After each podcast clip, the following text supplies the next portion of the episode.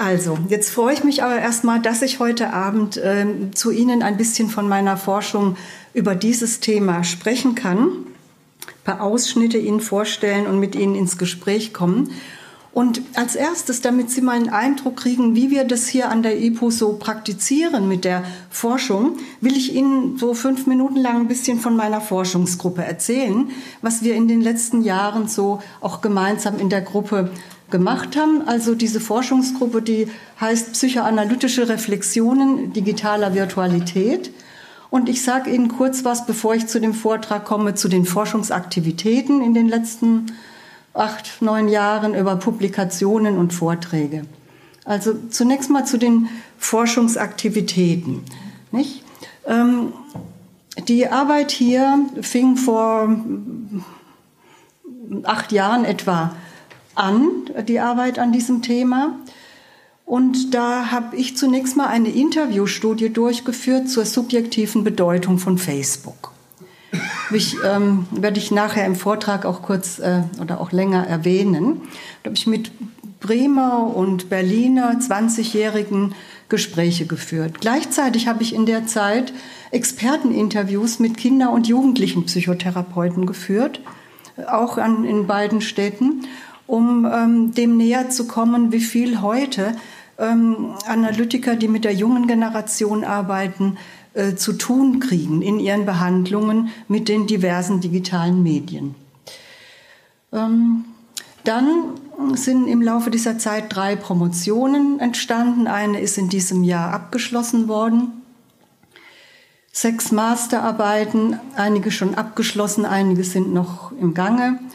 Es haben zwei studentische Mitarbeiterinnen in der Zeit sich entschlossen, auch inhaltlich in der Forschungsgruppe mitzuarbeiten. Drei, drei Studierende hatten die Möglichkeit, ein Forschungspraktikum in dieser, dieser Arbeitsgruppe zu machen. Dann bestand die kontinuierliche Arbeit in all den Jahren, wenn die Forschungsgruppe sich traf, darin, tiefenhermeneutische Interpretationen von Forschungsmaterial äh, äh, also, äh, vorzunehmen. Dazu werde ich Ihnen auch im Vortrag ein bisschen mehr sagen. Und es hat eine ganze Reihe von Tagungen und Workshops gegeben, die ich speziell für Nachwuchswissenschaftlerinnen ausgerichtet habe. Einige von Ihnen haben an diesen Vorträgen und Veranstaltungen auch teilgenommen. Und ähm, warum ich das gemacht habe, will ich vielleicht vorweg auch erwähnen, weil ich der Auffassung bin, dass die jüngeren Leute, die jetzt also dabei sind, Masterarbeiten zu schreiben, zu promovieren oder Postdocs, dass die auch einen anderen Zugang finden in der Forschung zu diesen Medien und ähm, weil sie einfach damit aufgewachsen sind. Und ich finde das sehr interessante Beobachtung zu sehen, wie da anders gefragt wird, wie da andere Gedanken entstehen. So. Ähm, vielleicht noch eine Folie dazu, mit, damit Sie sich das auch inhaltlich ein bisschen vorstellen können.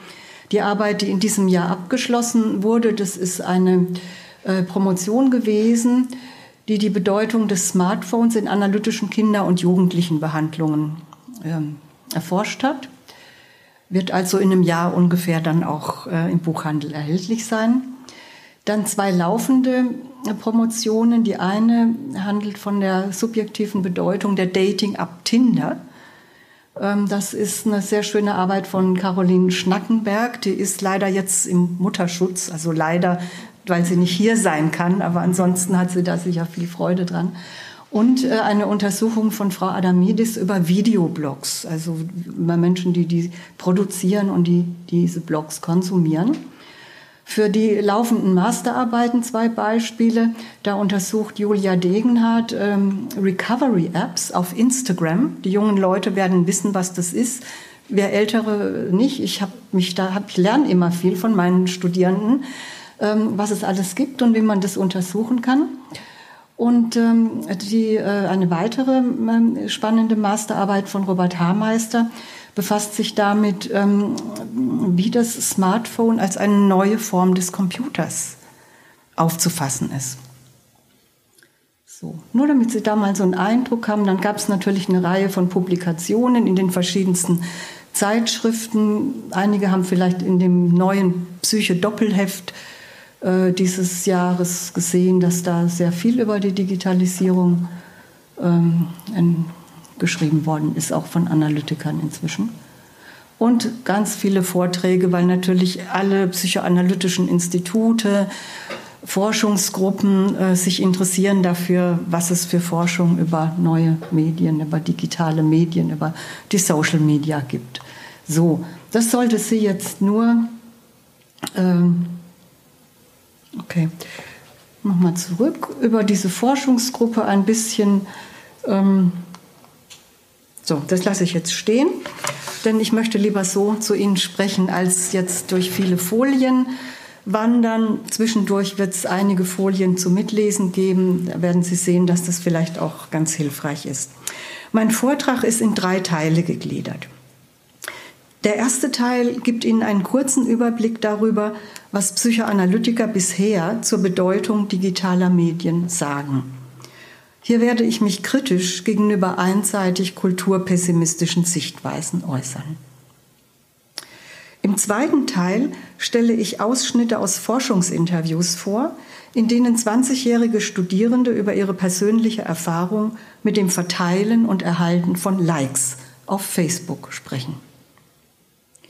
Wenn Sie möchten, könnten wir danach schon in die Diskussion einsteigen. Falls Sie mehr hören wollen, könnte ich Ihnen im dritten Teil einen Vorschlag zur Theoriebildung machen, indem ich Ihnen sage, welchen von drei psychoanalytischen Schlüsselbegriffen ich für geeignet halte, klinisch und kulturell relevante Veränderungen der Subjektivität in der digitalisierten Moderne zu beschreiben. Schauen wir mal. Ich beginne mit einer kurzen Einleitung. Auf Facebook kriegt man vieles genauer mit als über die Medien, sagt Mia, eine 20-jährige Studentin in einem Forschungsinterview. Selbstverständlich weiß Mia, wenn sie darüber nachdenkt, dass auch Facebook ein Medium ist. Aber in ihrem spontanen Erleben und Sprechen macht sie einen Unterschied zwischen den klassischen Nachrichtenmedien wie Fernsehen, Radio, Zeitung, denen gegenüber sie eine gewisse Distanz zum Ausdruck bringt, während sie Facebook offenbar als näher und vertrauter als zu ihr selbst gehörig erlebt. Es ist ihr Facebook. In diesem minimalen und temporären Vergessen des Medialen bildet sich ein bedeutsamer Vorgang ab. Wir werden als Zuhörer zu Zeugen eines Vorgangs, den ich Medienvergessenheit nenne. Ähnlich beschreibt der gleichaltrige Oliver den durch Facebook vermittelten Kontakt zu seiner in einer anderen Stadt wohnenden Freundin als direkte Verbindung, direkten Austausch, direkte Antwort. Auch er blendet dabei die Vermittlung durch eine hochkomplexe technologische Infrastruktur aus, wenn schon wir uns leicht vorstellen können, wie, die, wie sie im Störfall dann vermutlich schmerzlich wieder in den Bereich bewusster Wahrnehmung rückt, bei Stromausfall oder kein Netz oder technischen Defekten. Das ist also die Medienvergessenheit. Und das Gegenteil solcher Medienvergessenheit findet dort statt, wo die Differenz zwischen Mensch und technischem Medium betont wird, wo die Medien als artifiziell aufgefasst und einer angeblichen Natürlichkeit menschlicher Kommunikation gegenübergestellt werden. Eine Auffassung, die nicht selten von Analytikern vertreten wird. Meine Forschung versucht, sich zwischen diesen beiden Extremen zu bewegen.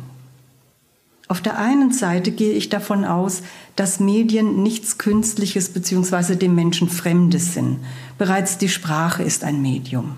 Ja? Solange es Menschen gibt, gab es Medien. Andererseits möchte ich natürlich die aktuellen Medien der Reflexion unterziehen, die Medienvergessenheit sozusagen aufrütteln. Und dazu bedarf es auch einer gewissen Distanz zu diesen Medien. Ich komme zu dem Punkt 1 meines Vortrags, psychoanalytische Beiträge zur Bedeutung digitaler Medien, eine kritische Sichtung.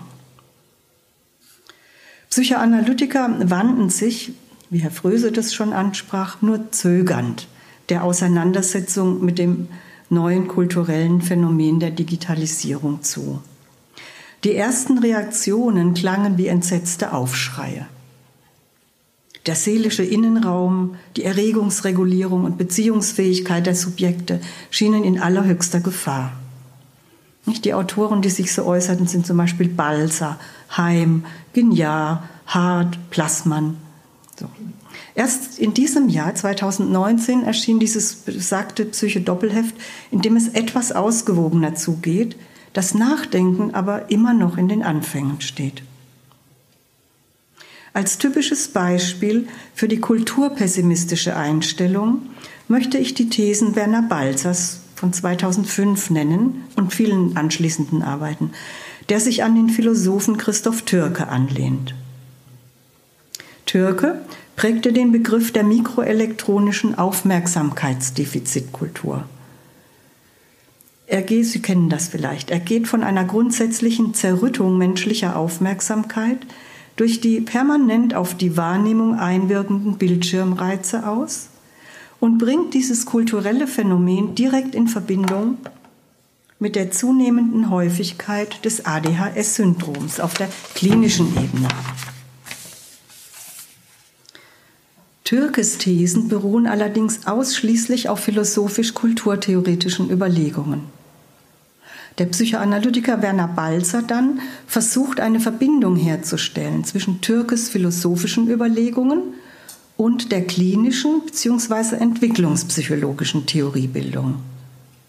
So spricht Balzer von einem drohenden Verlust der Symbolisierungsfähigkeit der Subjekte. Erregung trete an die Stelle der Bedeutung. Ikonische Denkstile und Unlust am symbolischen Denken nehmen zu. An die Stelle differenzierter Subjekt-Objekt-Beziehungen treten adhesive Verklebungen mit aufdringlichen medialen Objekten. Die Subjektivität werde folglich auf eine sensorische Oberfläche reduziert. Dabei bleibe die reife Über-Ich-Bildung, die ein differenziertes Ich voraussetze, auf der Strecke.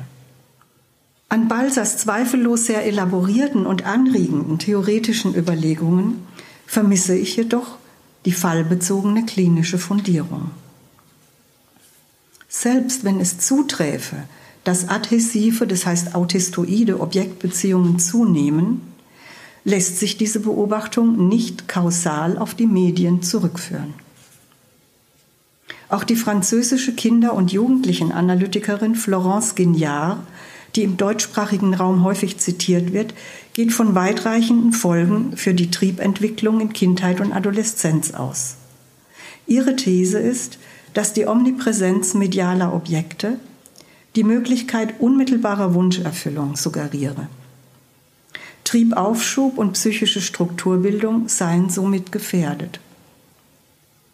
Besonders die leichte Zugänglichkeit sexueller Bilder und Reize für Kinder und Jugendliche lässt Gignard befürchten, dass die Latenzphase der Triebentwicklung, die Freud ja als wesentlich für die Ich-Entbildung und Sublimierungsfähigkeit ansah, in den westlichen Gesellschaften im Schwinden begriffen sei. Dieser These zufolge, wenn also Madame Guignard recht hat, müssten sich dann auch die psychoanalytische Metapsychologie, Neurosenlehre und Behandlungstechnik verändern, die seit Freud auf dem Konzept der zweizeitigen Sexualentwicklung der Verdrängung und Nachträglichkeit beruhten. So wichtig ich diesen Impuls zur Selbstreflexion psychoanalytischer Theoriebildung auch finde, wäre aber angesichts der weitreichenden Schlussfolgerungen, die bei den beiden Autoren gezogen werden, wünschenswert, wenn deutlich würde, auf welchem klinischen oder kulturellen Material diese gründen. Problematisch finde ich an beiden genannten Ansätzen, dass sie zwar angeregt von Erfahrungen in der klinischen Praxis sind, ihre Schlussfolgerungen aber weit darüber hinausgehen. Sowohl Balzer als auch Guignard vollziehen einen Sprung von der klinischen Ebene auf die kulturtheoretische Ebene, ohne dass sie zeigen können, wie die Vermittlung zwischen beiden stattfindet. Es wird einfach parallel gesetzt. Nicht? Neue kulturelle Praktiken werden mit traditionellen Vorstellungen der psychischen Entwicklung konfrontiert und erscheinen daran gemessen defizitär.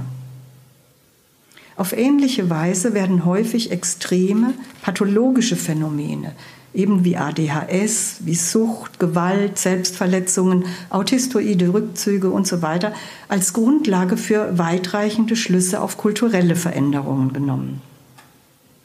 Gleichzeitig werden die vermuteten Veränderungen als Folgen der digitalen Medien aufgefasst. Es wird also indirekt ein Kausalzusammenhang behauptet. Und daraus ergibt sich wie selbstverständlich die einseitig kulturpessimistische Deuten. Die Folgen der digitalen Medien für die Subjekte stellen dann einen Verlust, einen Verfall, ein Defizit dar. Und wie Sie hören, finde ich das etwas zu einseitig. Mangelnde Fundierung und überschießende Spekulation, wie ich das diesen Autoren vorwerfe, liegen aber auch am entgegengesetzten Pol der Kontroverse vor, so bei Martin Altmaier, der der kulturpessimistischen Dramatisierung mit der jubilatorischen Ausrufung eines neuen exzentrischen Charakters antwortet, dessen plastischen und vigilanten, also wachsamen Zug er als etwas Neues und Zeittypisches preist. Die zeitgenössische Seele, so schreibt er, habe sich auf den Weg gemacht, den mentalen Innenraum zu verlassen und buchstäblich aus sich herauszugehen, wobei sie die ganze Welt als Resonanzkörper entdecke. Dem befürchteten Verlust des seelischen Innenraums stellt er einen Gewinn an Vernetzung gegenüber, in der sich die relationale Natur des Seelenlebens entfalten könne. Wir können nachher über diese Polarisierung sprechen, ja, was die bedeutet und woran die vielleicht auch liegt, dass die Thesen sich so extrem ähm, gegenüberstehen. Ein ganz anderer Forschungszugang schließlich besteht darin, von Einzel, also ich berichte ja jetzt Forschungszugänge im psychoanalytisch orientierten Feld. Ein anderer Zugang ist der, von Einzelfällen der klinischen Praxis auszugehen, in denen das Internet oder die Social Media in irgendeiner Form eine auffallende Rolle spielten. Wobei Kinder- und Jugendlichenbehandlungen ähm, eine ganz bedeutende Funktion haben für sehr, sehr viele Erkenntnisse.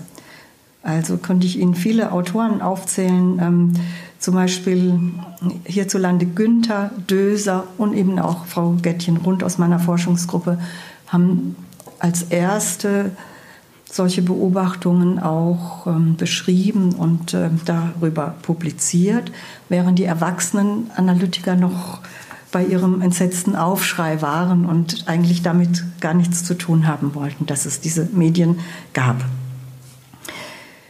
Zwar können auf der Grundlage von klinischen Einzelfallstudien keine verallgemeinernden Aussagen getroffen werden, aber sie geben Aufschluss über die Art und Weise, wie ein konkreter individueller Mediengebrauch sich mit unbewusster Dynamik verbindet. Ein Beispiel aus der Erwachsenenanalyse, von dem ich kurz berichten will, ist der auf einer klinischen Falldarstellung beruhende Beitrag von Rutraud de Klerk 2011. Diese Autorin schildert, wie sie in der analytischen Behandlung eines Patienten mit einer sehr extremen Internetpornografiesucht konfrontiert wird. Und wie sich dieses, war ein 30-jähriger, auch berufstätiger junger Mann, wie sich diese Bedeutung im Laufe der Behandlung verstehen lässt und verändert. Ich finde das deswegen eine wichtige Untersuchung, weil, obwohl es nur ein Einzelfall ist, weil sie deutlich macht, wie sich auf dem Weg der Analyse von Übertragung und Gegenübertragung in der analytischen Situation die erst die unbewusste Bedeutung eines Mediums überhaupt erst erschließt. Ja? Also diese pauschalen Zuschreibungen, nicht, dass die, die Medien die Beziehungen kaputt machen, bevor man überhaupt beobachtet hat, wie, ne, welche unbewusste Bedeutung nimmt es in einem individuellen Leben an und lässt die sich verändern oder muss es dabei bleiben? Nicht, das kann man aus solchen hm, Beobachtungen, finde ich, äh, sehr schön entnehmen, dass das nicht in Stein gemeißelt ist, oft, was die Medien bedeuten ähm, und dass man es auch sehr speziell untersuchen muss, um welches mediale Objekt geht es gerade. In diesem Fall von Internetpornografie war das also so, dass ähm, herausgekommen ist, dass, ähm, dass es sich um einen ödipalen Konflikt handelte, der gedeutet und behandelt und mehrfach halt durchgearbeitet, wie wir das so machen, ähm, werden konnte und dass es sich überhaupt nicht um Sucht handelte oder Perversion, wie man vielleicht auf den ersten Blick hätte denken können.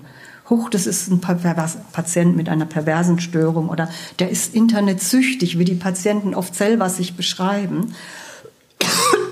Das ist nicht automatisch so, wenn jemand ein solches exzessives Verhalten an den Tag legt. Entschuldigung. In diesem Fall konnte das als ein neurotischer ödipaler Konflikt erkannt werden, in dem auf dieses Abwehrmittel zurückgegriffen wurde. Denn dieses Symptom löste sich dann im Verlauf der Behandlung auf. In ähnlicher Weise konnte eben die schon mehrfach erwähnte Anna Gettchen Rund aus meiner Forschungsgruppe an einer Reihe analytischer Einzelfallstudien mit jugendlichen Patientinnen und Patienten zeigen, wie das Smartphone im Verlauf der Behandlung seine Bedeutung durch die Bearbeitung intrapsychischer Konflikte deutlich verändert. Neben den klinischen Einzelfallanalysen und der kulturtheoretischen Reflexion gibt es noch eine dritte Quelle psychoanalytischer Erkenntnis. Das ist die qualitative analytisch-sozialpsychologische Forschung, wie sie zum Beispiel auch von Vera King vertreten wird. Bevor ich selbst Analytikerin wurde, ist schon eine Weile her, habe ich mich, und zwar seit der Einführung des Personalcomputers, im Rahmen analytisch-sozialpsychologischer Forschung mit den subjektiven Bedeutungen und Fantasien beschäftigt, die mit diesem Objekt verbunden sind. Vielleicht ergibt sich von daher, warum ich, obwohl ich Analytikerin bin, da so keine Scheu hatte, mich dem sehr intensiv zuzuwenden, weil ich eben diese Forschungserfahrung hatte. Und ich will mal daran erinnern, dass schon lange vor dem Internet als der Personalcomputer lediglich eine erweiterte Schreibmaschine war. Ein Gerät zur Textverarbeitung. Nicht die Älteren von uns werden sich daran zurückerinnern, die anderen werden es kaum glauben, ähm, dass es das gab. Ein völlig unvernetzter Computer, eigentlich wirklich eine bereicherte Schreibmaschine. Dass das aber von den Nutzern eine emotional hochbesetzte wie ich meinte, Beziehungskiste war. Ja? Als es war ein Objekt, mit dem sich alle Arten von, von, von Objektbeziehungen realisieren ließen. Manche kämpften mit diesem Computer, manche liebten ihn, andere gaben ihm Namen und personalisierten ihn. Man, alle Objektbeziehungen, die überhaupt denkbar sind, realisierten sich gegenüber diesem technischen Objekt. Man merke, damals schon, ohne Internet, ohne Vernetzung. Ja? Woran lag das wohl? Nicht, das, das ist, finde ich, ganz, ganz spannend. Nicht, woher kam das, dass die Menschen sich angesprochen fühlten von einem interaktiven Textverarbeitungsprogramm? Man nannte daher schon damals im Begriff von Sherry Turkle den Computer ein evokatorisches Objekt, ein Objekt, das Fantasien und Wünsche, Konflikte auch, Ängste in den Menschen aufstören kann.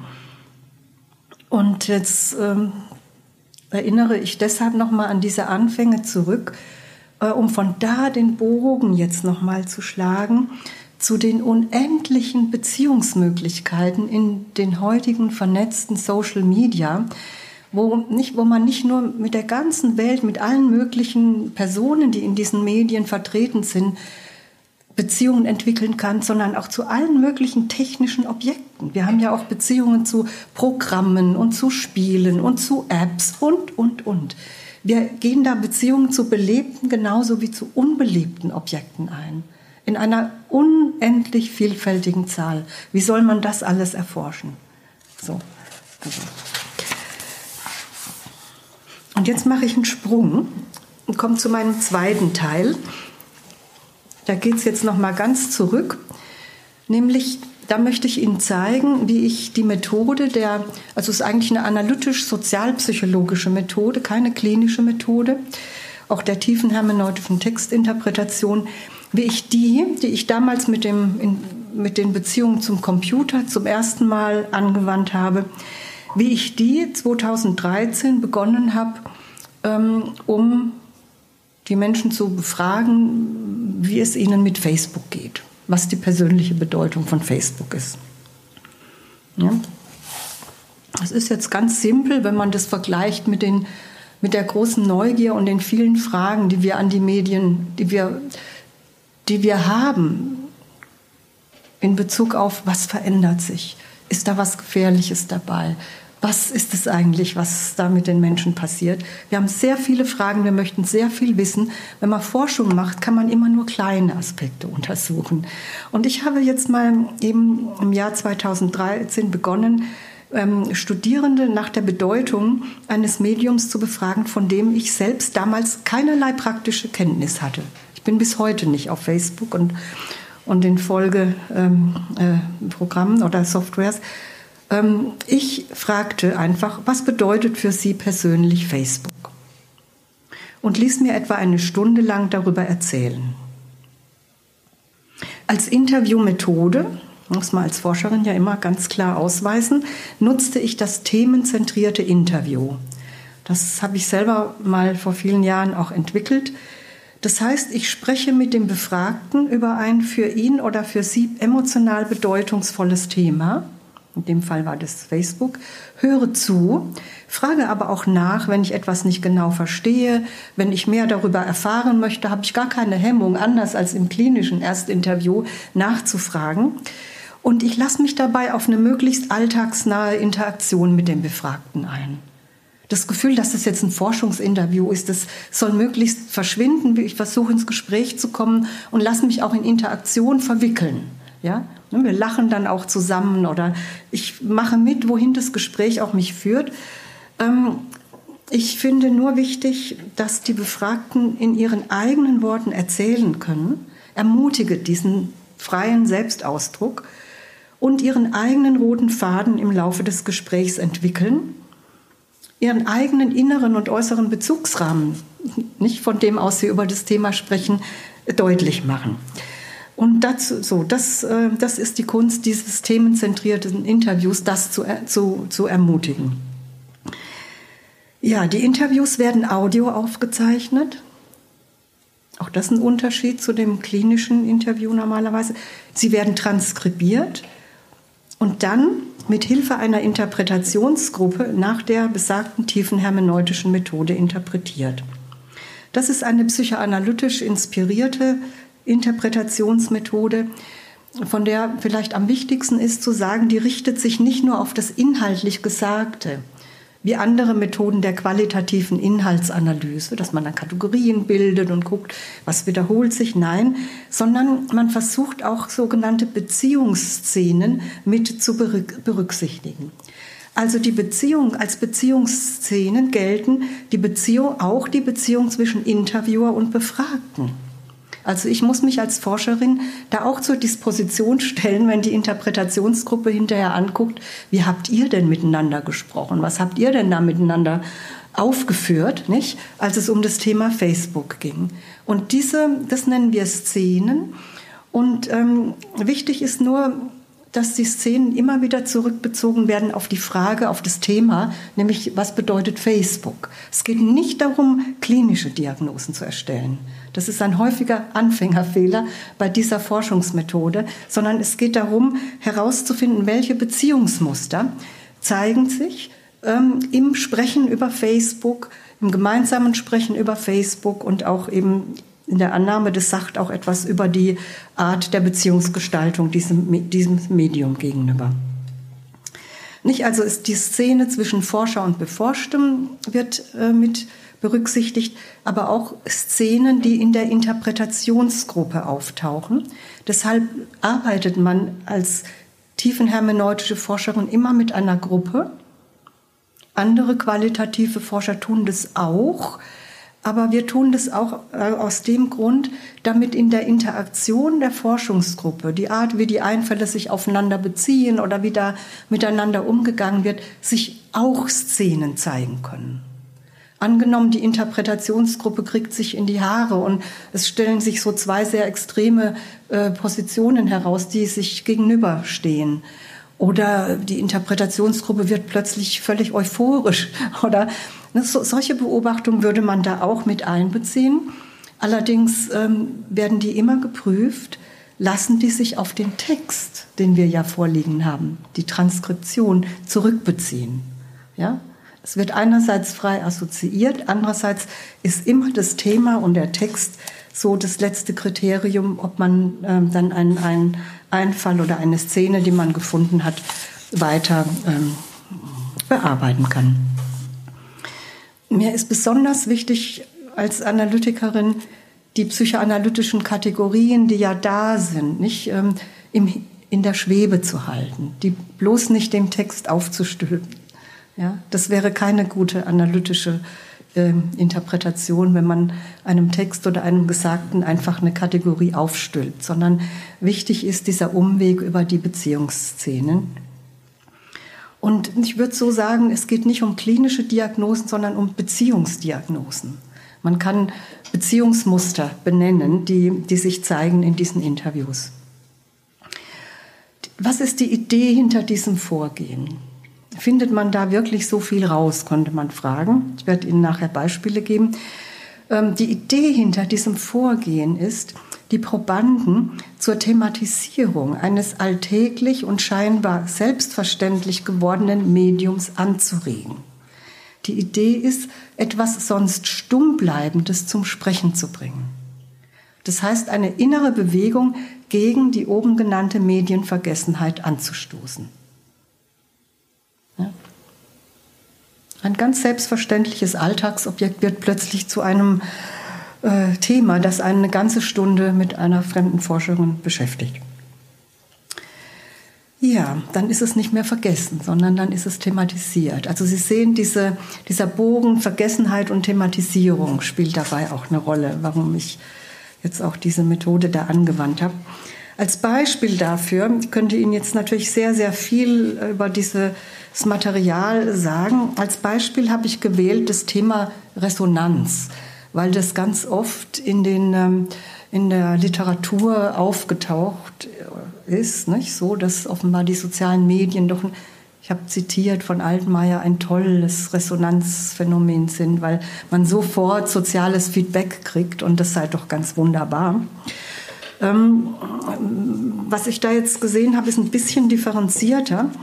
Und ich greife also jetzt dieses Thema auf und ähm, gehe nochmal darauf ein, was da normalerweise in der Literatur drauf, dazu gesagt wird. Zum Beispiel, dass in aktuellen Publikationen zu sozialen Medien, wenn da die Bedeutung der Selbstdarstellung betont wird, wird immer hm, hervorgehoben, dass man eben Anerkennung und Affirmation der Selbstdarstellung finden kann in einem großen Ausmaß und das sei doch etwas, was Menschen sehr brauchen. Wir alle seien angewiesen, darauf Anerkennung von anderen zu bekommen. Das ist ja auch zweifellos richtig. So. Und dann wird darauf hingewiesen, man kann sich die ganze Welt als Anerkennungspartner angeln, nicht, wenn man sich entsprechend äh, darstellt beispielsweise.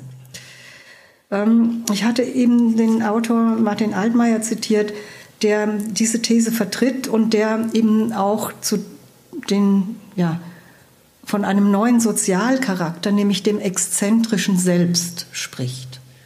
Das hatte ich auch in den Titel meines Vortrags aufgenommen.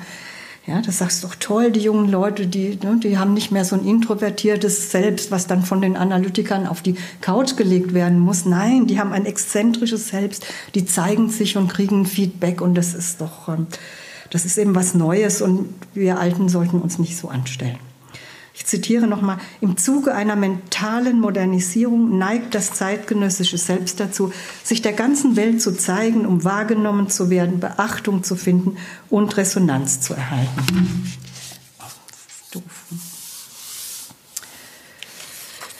Jetzt natürlich die Frage, wie man, woran man Resonanz festmacht. Ähm, und ähm, ich habe das jetzt mal mit der allerminimalsten Resonanz, die es in den Social Media gibt, versucht, nämlich das Anklicken eines Like-It-Buttons.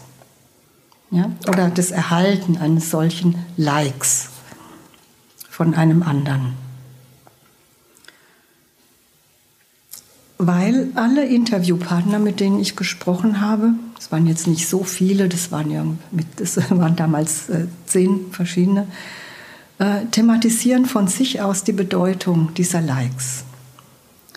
Und ich möchte Ihnen drei Fälle vorstellen und darauf fokussieren. ob und wie sie diese Form von freilich sehr reduzierter Resonanz im Netz erleben. Da muss ich jetzt mal ganz viel. So, war die Frage. Der erste Interviewpartner ist Xeno. Der wurde nun nicht von mir, sondern von meinem damaligen Mitarbeiter ähm, interviewt.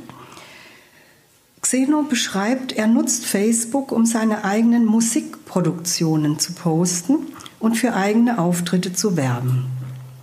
Er scheint der euphemistischen Sicht der Selbstrepräsentation im Sinne Altmaiers Recht zu geben. Also sagt er, am wichtigsten ist mir tatsächlich, mich selbst zu präsentieren, gehört zu werden und gesehen zu werden und teilzunehmen an Sachen, die wichtig sind und Sachen mitzubekommen, die mir wichtig sind. Umgekehrt verteilt er sehr großzügig, wie er selbst sagt, gefällt mir Klicks bzw. Sympathiebekundungen. Wenn Leute Fotos hochladen oder Sachen machen, dann zeigt man, dass man die liked, wenn man es cool findet. Er bezeichnet diesen Austausch von bestätigenden Klicks mit einem interessanten Begriff als Fellpflege und erläutert, wie bei Affen oder so, glaube ich, dass die sich gegenseitig das Fell pflegen, um so die soziale Unterstützung sich gegenseitig zu sichern.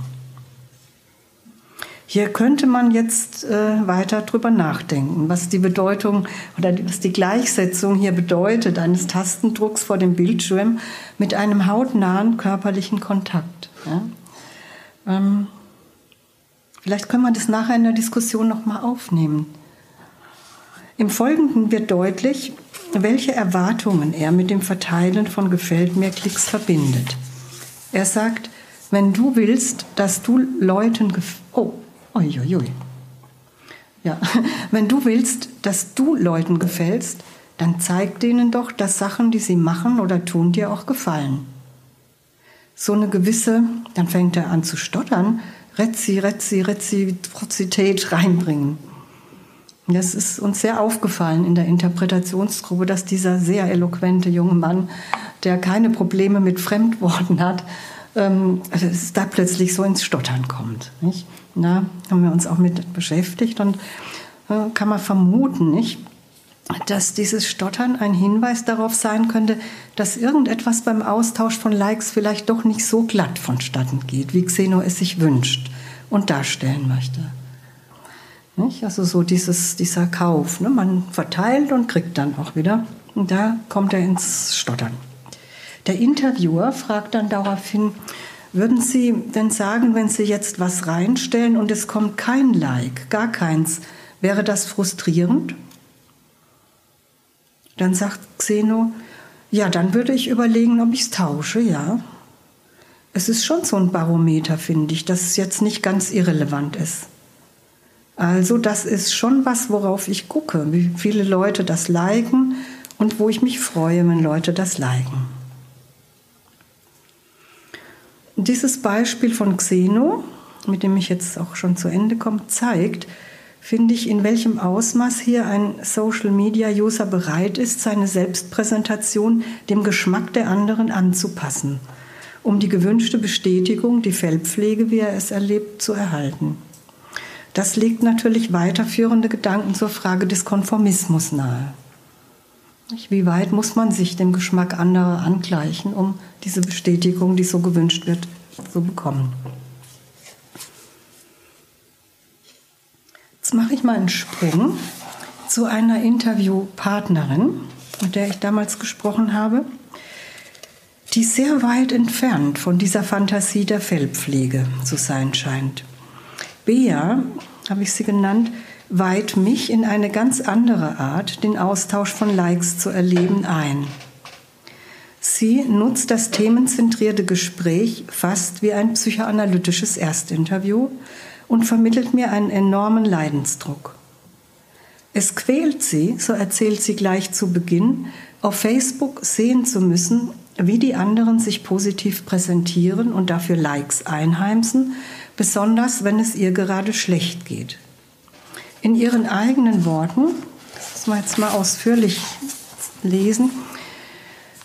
Sie sagt also, man stellt die Fotos rein, die ein tolles Leben darstellen, die irgendwie Partys darstellen, die schöne Momente darstellen. Also man zeigt halt nur diese eine Sicht oder die eine Seite vom Leben. Und man sieht auch nur diese Seiten von anderen Personen.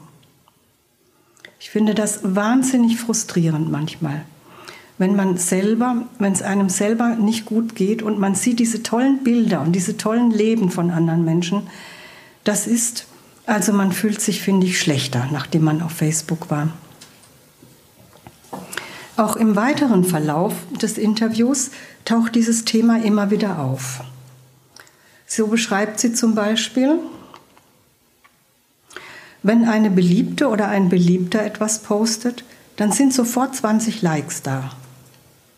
Und darunter kommt ein Post von jemandem, der sehr unbeliebt ist und da reagiert niemand.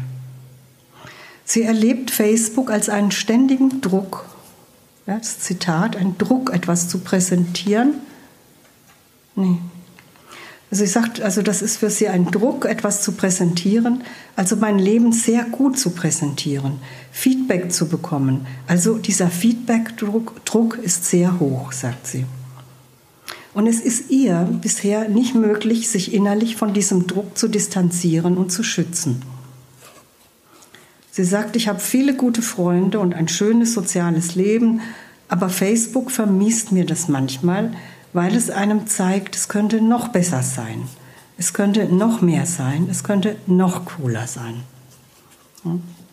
Das ist übrigens ein Befund, zu dem auch eine ganze Reihe quantitativer Untersuchungen gekommen sind dass es eben sowas wie Neid auf Facebook gibt, der die Menschen quält und Vergleiche und der dann auch manchmal mit Depressionsscores korreliert wird und so weiter.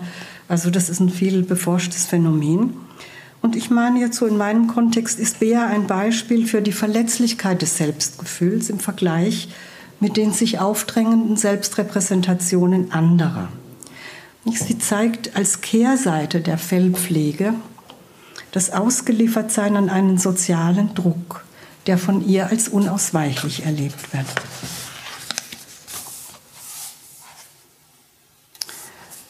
Dann möchte ich Ihnen noch ein drittes Beispiel berichten. Das ist so typisch qualitative Studien.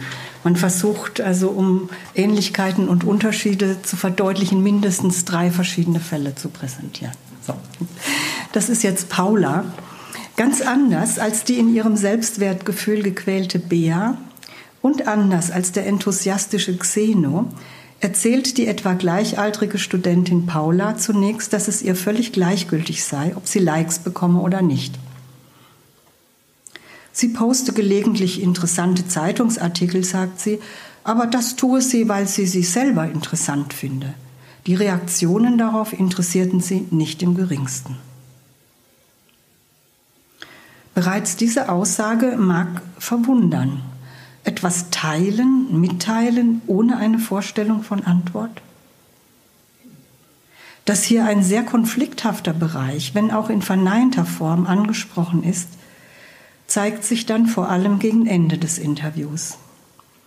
Paula nimmt nach einem längeren Schweigen zwischen ihr und der Interviewerin, das Interview war eigentlich schon zu Ende gekommen, das ist auch so ein Phänomen, oft bei qualitativen Studien, sobald man das Mikro ausmachen möchte, kommt das Eigentliche. Manchmal auch erst nachdem das Mikro ausgeschaltet ist, da war es noch an. So, wir sind eigentlich zu Ende und schweigen noch ein bisschen. Und dann wird sie plötzlich aktiv und nimmt von sich aus das Thema mit der Resonanz nochmal auf. Sie beginnt diese Passage mit dem Satz, es kommt halt immer darauf an, was man so für ein Mensch ist, sagt sie nachdenklich, so als beginne sie jetzt am Ende des Interviews den im Verlauf des Interviews entstandenen Kontakt zwischen uns tatsächlich als Raum zur Selbstreflexion nutzen, zu nutzen. Ihr geht noch etwas nach, sagt sie aus dem vorangegangenen Gesprächsverlauf. Sie habe gerade noch mal überlegt, sagt sie, was soll mir das denn bringen, dass jetzt ganz viele Leute irgendwas von mir kommentiert haben oder darauf irgendwie mit Likes reagiert haben oder so? Ich weiß es halt nicht also. Dann habe ich gedacht, okay, das ist wahrscheinlich sowas wie dieses Populärsein und so. Und wenn ganz viele Leute darauf reagieren, dann sehen die anderen das ja auch. Und dann sehen die, dass ich ganz beliebt bin und dass ganz viele Leute irgendwie auf mich reagieren. Und das brauche ich halt scheinbar irgendwie nicht. So, das war gerade so mein Gedankengang. In ihrem Satz populär sein, das brauche ich halt scheinbar irgendwie nicht, sind jedoch drei auffällige Abschwächungen enthalten, die den defensiven, abwehrenden Charakter dieser Behauptung unterstreichen. Scheinbar, irgendwie und nicht. Anscheinend lässt etwas am Thema Populärsein sie doch nicht ganz los. Dazu würde passen, dass Paula mit diesem Gedankengang auch nicht wie angekündigt aufhört, sondern danach entspinnt sich nochmal ein ganz langer Monolog, eigentlich der längste im ganzen Interview. Sie sagt unter anderem, ich glaube, für viele Menschen geht es halt darum, wie viele Likes die jetzt für irgendwas gekriegt haben und wie viele Leute irgendwas kommentiert haben. Und ich glaube, solche Portale und Plattformen heben sowas auch hervor. Und so wird sowas eben in Menschen auch ausgelöst, dadurch, dass es überhaupt diese Like-Buttons gibt. Neben der sachlichen Ebene kann man aber diesem Verlauf auch entnehmen, dass sie das populär sein wollen, also zunächst auf die anderen verschiebt, ja, die anderen, ne, denen geht es darum, mir nicht. Und dann in einem zweiten Schritt das Medium dafür verantwortlich macht. Ja, ganz ähnlich wie die Forscher, die sagen, das ist, das ist der Grund. Die Medien sind die Ursache. Dann geht es aber weiter bei Paula, nachdem auf diese Weise eine gewisse Entlastung gefunden ist. Das Medium löst etwas aus, nicht ich habe den Wunsch, populär zu sein. Danach kann Paula doch wieder von sich selbst sprechen, allerdings abgeschwächt und auf die Vergangenheit bezogen. Naja, ich weiß nicht, sagt sie, bei mir war das am Anfang sicherlich auch noch verstärkt so. Nicht? Also da nimmt sie es wieder zurück, da nimmt sie die Externalisierung zurück, aber verschiebt es in die Vergangenheit. Am Anfang war das sicherlich auch noch verstärkt so, also stärker als jetzt. Aber jetzt hat das eben für mich überhaupt keine Relevanz in meinem Leben. Das ist mir sowas von egal. Trotz dieser erneuten Bekräftigung ist auch das noch nicht das Ende ihres Monologs, der sich immer wieder neu aufschwingt. Es folgt eine neuerliche Verschiebung und Auslagerung, dieses Mal auf die noch Jüngeren. Sie sagt, und das finde ich traurig dass es irgendwie immer mehr in die Richtung zu gehen scheint, dass Leuten das so wichtig ist. Also wenn ich jetzt an die jüngere Generation denke, sie ist 20, die jetzt unter 20 sind, ich glaube, alles wird einfach ganz anders funktionieren, je mehr das in diese Richtung geht. Das finde ich irgendwie schade. Und ein spürbar trauriger Affekt ist im Raum, der auch für mich als Interviewerin spürbar ist. Und die Frage nach der Bedeutung der Likes hat ihn mit sich gebracht. Und hier erheben sich natürlich für die weitere Interpretation viele Fragen. Wie ist diese traurige Gestimmtheit am Ende des Interviews mit Paula zu verstehen? Wird Paula traurig, weil sie mit der Frage des Populärseins doch noch nicht fertig ist?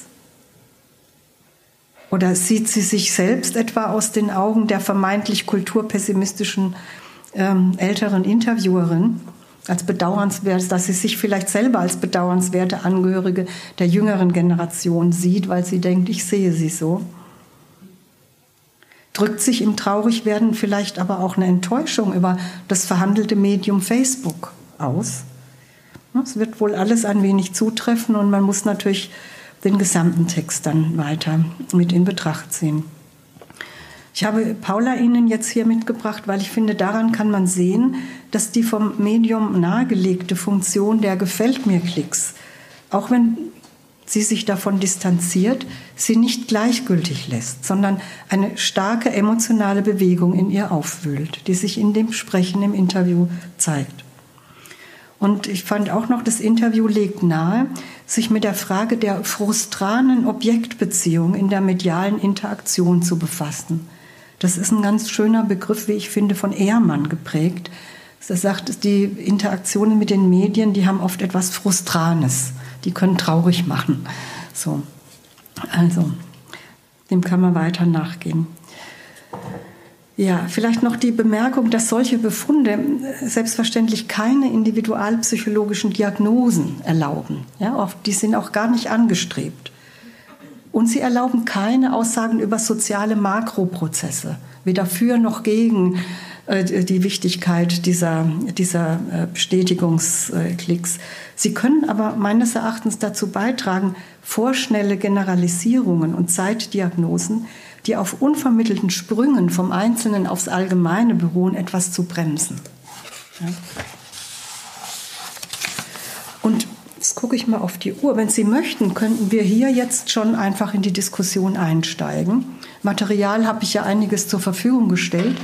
Ansonsten würde ich Ihnen äh, sehr gekürzt noch eine theoretische Überlegung anbieten, ähm, die jetzt nicht direkt an den Interviews anknüpft, aber ein Vorschlag ist, mit welchem psychoanalytischen Konzept man gut nachdenken könnte über Medien.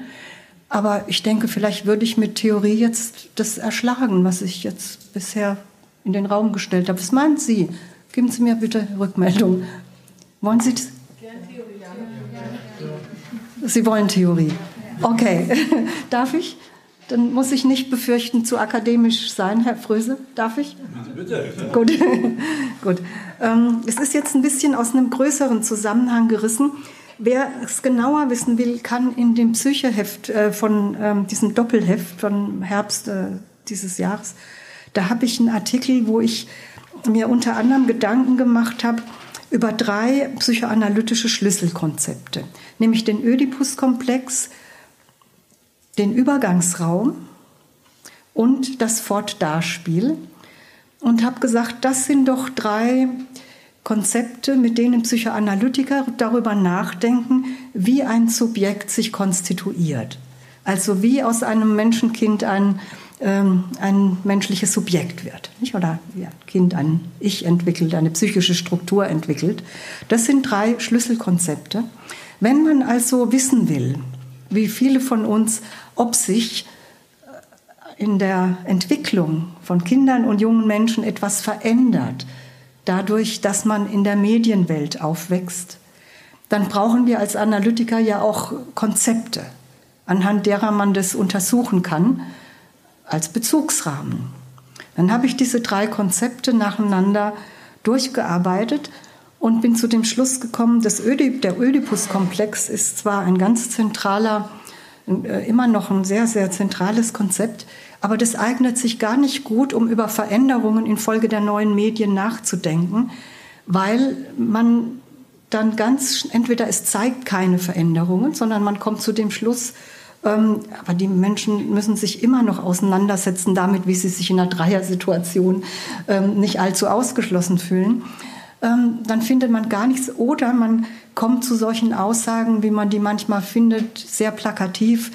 Ähm, das ist alles regressiv äh, hin zur narzisstischen Ebene und gar nicht mehr ödipal strukturiert. Das finde ich zu global, zu pauschal, kann man nicht wirklich. Dann ist es wieder ein Defizit, was herauskommt. Ähm, die zweite, der zweite Begriff war, manche Autoren denken, das Übergangsobjekt oder der Übergangsraum Vielleicht kennen einige von Ihnen den Begriff, andere nicht, von Winnicott. Etwas, ein psychischer Zustand, in den man gerät, wenn man spielt und selbst und Welt vergessen ist und ähm, es keine Rolle mehr spielt, zu wissen, ob etwas innen oder außen, ähm, ich oder der andere ist. Eigentlich sehr schöne Zustände. Ähm, äh, dass das vielleicht sowas ist, wie man das Internet beschreiben kann. Das ist doch auch weder psychisch noch materiell. Es ist doch nicht drinnen und nicht draußen, sondern ein Raum dazwischen. Finde ich überhaupt nicht geeignet, mit dem Übergangsraum zu vergleichen. Für diejenigen, die den Begriff kennen, weil das ja etwas ist, was äh, zu dem Subjekt gehört. Der Übergangsraum ähm, ist eine Eigenschaft eines Subjektes. Und das kann man nicht einer, einem Medium anheften als Eigenschaft. Deswegen habe ich die beiden Begriffe schon mal verworfen und meinte, die eignen sich nicht sehr gut, um, nachzud um psychoanalytisch nachzudenken über Medien und bin zu dem Schluss gekommen, was sich aber eignet, ähm, um über Medien nachzudenken, das ist das sogenannte Fort-Da-Spiel. Das vielleicht auch wieder einige kennen und andere nicht. Ähm, das ist ein psychoanalytisches Modell, eigentlich ein Kinderspiel. Das zeigt, dass Kinder sich auseinandersetzen müssen mit damit, wenn wichtige Objekte abwesend sind, wenn die Mutter nicht immer da ist, sondern aus dem Raum geht oder länger weg ist, ja, dann ist es anfangs eine Katastrophe. Aber sobald das Kind innerlich sich vorstellen kann, die Mutter ist jetzt nicht da, sie ist fort, dann ist das ein Riesentrost, weil das heißt, dann kann sie auch wieder kommen. Was fort ist, kann auch wieder kommen. Und dieses Fort-Da-Spiel wäre jetzt mein Vorschlag als, als ein Bezugspunkt denn das ist gleichzeitig ein Modell der Symbolisierung. Nicht? Und man kann sagen, sowohl Symbole als auch Medien bringen etwas Abwesendes, sich Entziehendes zur Darstellung. Das Kind, das an die Mutter denken kann, das denken kann, die ist ja fort, wo ist sie denn? Ja, das holt sich die Mutter ja ran. Ja, die, so ein Symbol kann immer ähm, etwas, was nicht da ist, doch anwesend machen auf eine Art und Weise. Aber die Mutter wird sich auch immer wieder entziehen. Nicht? Die wird nie immer und total präsent sein. Und deswegen denke ich, dass, ja, dass viele Autoren, jetzt darf ich nicht schnell werden, sondern sie wollten es hören, also trage ich es Ihnen auch noch vor.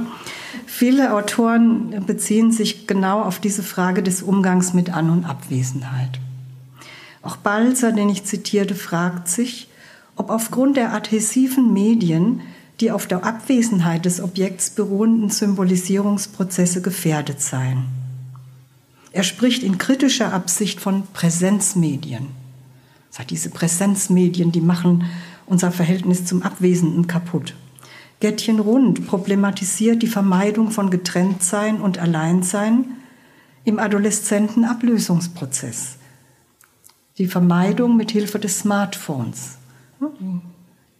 Eltern, die immer zu verbunden sind oder die Jugendlichen wie mit einer Nabelschnur immer zu verbunden sind. Da wird vermieden, getrennt und allein zu sein. Das Fort wird vermieden. Es gibt schöne Formulierungen in der Literatur wie Halbferne oder weder fort noch da für diese Art von Kontakten. Das heißt, dieses Fort-Da-Spiel ist wirklich ein wichtiger Bezugspunkt in der bisherigen Debatte. Und das würde ich gerne aufgreifen und weiter treiben. Denn ich glaube, es ist wichtig zu berücksichtigen, dass ähm, über die klinische Bedeutung vielleicht hinaus, in der wir es oft mit Menschen zu tun haben, die Abwesenheit gar nicht aushalten von ihren wichtigen Objekten, ähm, müssen wir uns klar machen, dass um ein Subjekt zu werden, bindet man sich an was Abwesendes.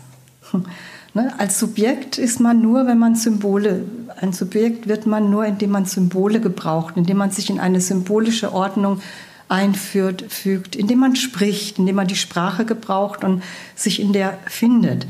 Und all das sind Bezüge zu Abwesendem. Auch die Sprache ist immer ein Bezug und eine Vermittlung hin zu etwas, was nicht da ist oder nicht ganz da ist. Ich überspringe jetzt doch was. Lacan sagt bekanntlich, dass das Symbol einen Mord der Sache darstelle. Also da, wo ein Symbol ist, ist das Real Thing gerade nicht. Ja? Aber nur indem ein Symbol da ist, kann ich mir das Real Thing denken. Das heißt, es kommt tatsächlich erst zu seiner Existenz, indem ich es denken kann. So, das könnte man jetzt schön vertiefen, was ich jetzt doch nicht tue. Aber was ich sagen will, ist, dass das Symbol nicht als Stellvertreter oder Repräsentant von etwas vorgängig Präsentem hier gemeint ist, so etwa der Teddy als Ersatz für die Mutter, wie noch bei dem kleinen Kind, sondern dass das Symbol auch eine Voraussetzung dafür ist, dass überhaupt etwas als präsent wahrgenommen werden kann. Indem ein abwesendes, sich entziehendes Objekt strukturell gesichert wird, also verinnerlicht wird, konstituiert sich das Subjekt. Daher brauchen wir das Fortdarspiel, brauchen wir Symbole, nicht zuletzt auch, um etwas abwesend zu machen. Die Pointe des Symbolischen als Verneinungsfunktion, als Organisator der Entwicklung ist, dass sie sich nicht an etwas Dagewesenes anlehnt, sondern sich im Subjekt verankert durch das, was entzogen ist. So entsteht die, besteht die Leistung der Symbolisierung, so wie ich sie denke, nicht allein darin, dass sie Abwesendes mental anwesend macht, so wie das Kind, das an die Mutter, die fort ist, denkt, sondern darüber hinaus kann Symbolisierung auch das in sich aufheben und in sich bergen, was nie da war. Ja? Wir können auch Dinge denken, die nie da waren. Nicht? Und gleichzeitig schafft das Symbolisieren immer wieder neu auch Abwesendes. Indem ich an etwas denke, hole ich es mir nicht nur geistig heran, sondern mache es auch ein Stück weit abwesend. Ich töte es ein Stück weit als real thing. Ja? Ist vielleicht jetzt doch etwas komplex am Ende, aber ich möchte gerne diese Auffassung des Symbolischen, Sie können es ja auch gerne nochmal nachlesen, wie ich das denke, lässt sich hervorragend mit einem Medienbegriff verbinden. Das war jetzt mein Punkt, der Medien im Kontext von Differenz, Abwesenheit, Entzug denkt. Wie sehr viele aktuelle Medientheoretiker. Zum Beispiel Jochen Hörisch, Zitat, Medien verdanken dem Problem der Abwesenheit ihre Existenz. Ohne Differenz, ohne Distanz, ohne Abwesenheit, nicht Abwesenheit eines Senders, eines Empfängers, eines Erlösers, eines begehrten Gutes, eines Konsenses, eines geliebten Menschen, braucht man keine Medien, sagt Hörisch. Was aber sofort dadurch zu ergänzen ist, ja, also wir brauchen Medien, weil das, was wir, mit dem wir in Kontakt sein wollen, abwesend ist, immer wieder. Aber, ergänzt Hörisch, gleichzeitig ist es so, dass Medien einerseits dem Problem der Abwesenheit überhaupt ihre Existenz verdanken, ja, aber deswegen auch, wie er sagt, ein strukturelles Interesse daran haben, derjenigen Differenz die Existenz zu sichern, der sie ihre Existenz verdanken. Also Symbole bringen immer wieder Symbolisches hervor und das, was zur Überbrückung gedacht ist, macht wieder neu abwesend. Nicht? Das muss man, glaube ich, sich ein paar Mal durch den Kopf gehen lassen, um herauszufinden, ob man das so denken möchte. Ähm, aber äh, aus diesem Grund finde ich das Schimpfwort Präsenzmedien falsch. Man kann die ganzen digitalen Medien, die Social Media nicht schlicht Präsenzmedien schimpfen, die immer alles herholen, denn auch die digitalen Bildermedien, das ist meine Überzeugung, meine These, verweisen durch ihr Auftauchen auf etwas Nicht-Anwesendes. Doch leicht übersieht man aufgrund der Anwesenheit eines Bildes das Medium, das dieses Auftauchen ermöglicht. Und diese Medienvergessenheit, die widerfährt den Nutzern, aber manchmal auch den Beobachtern und Theoretikern. Und gegen die arbeite ich an. Dankeschön, das war's.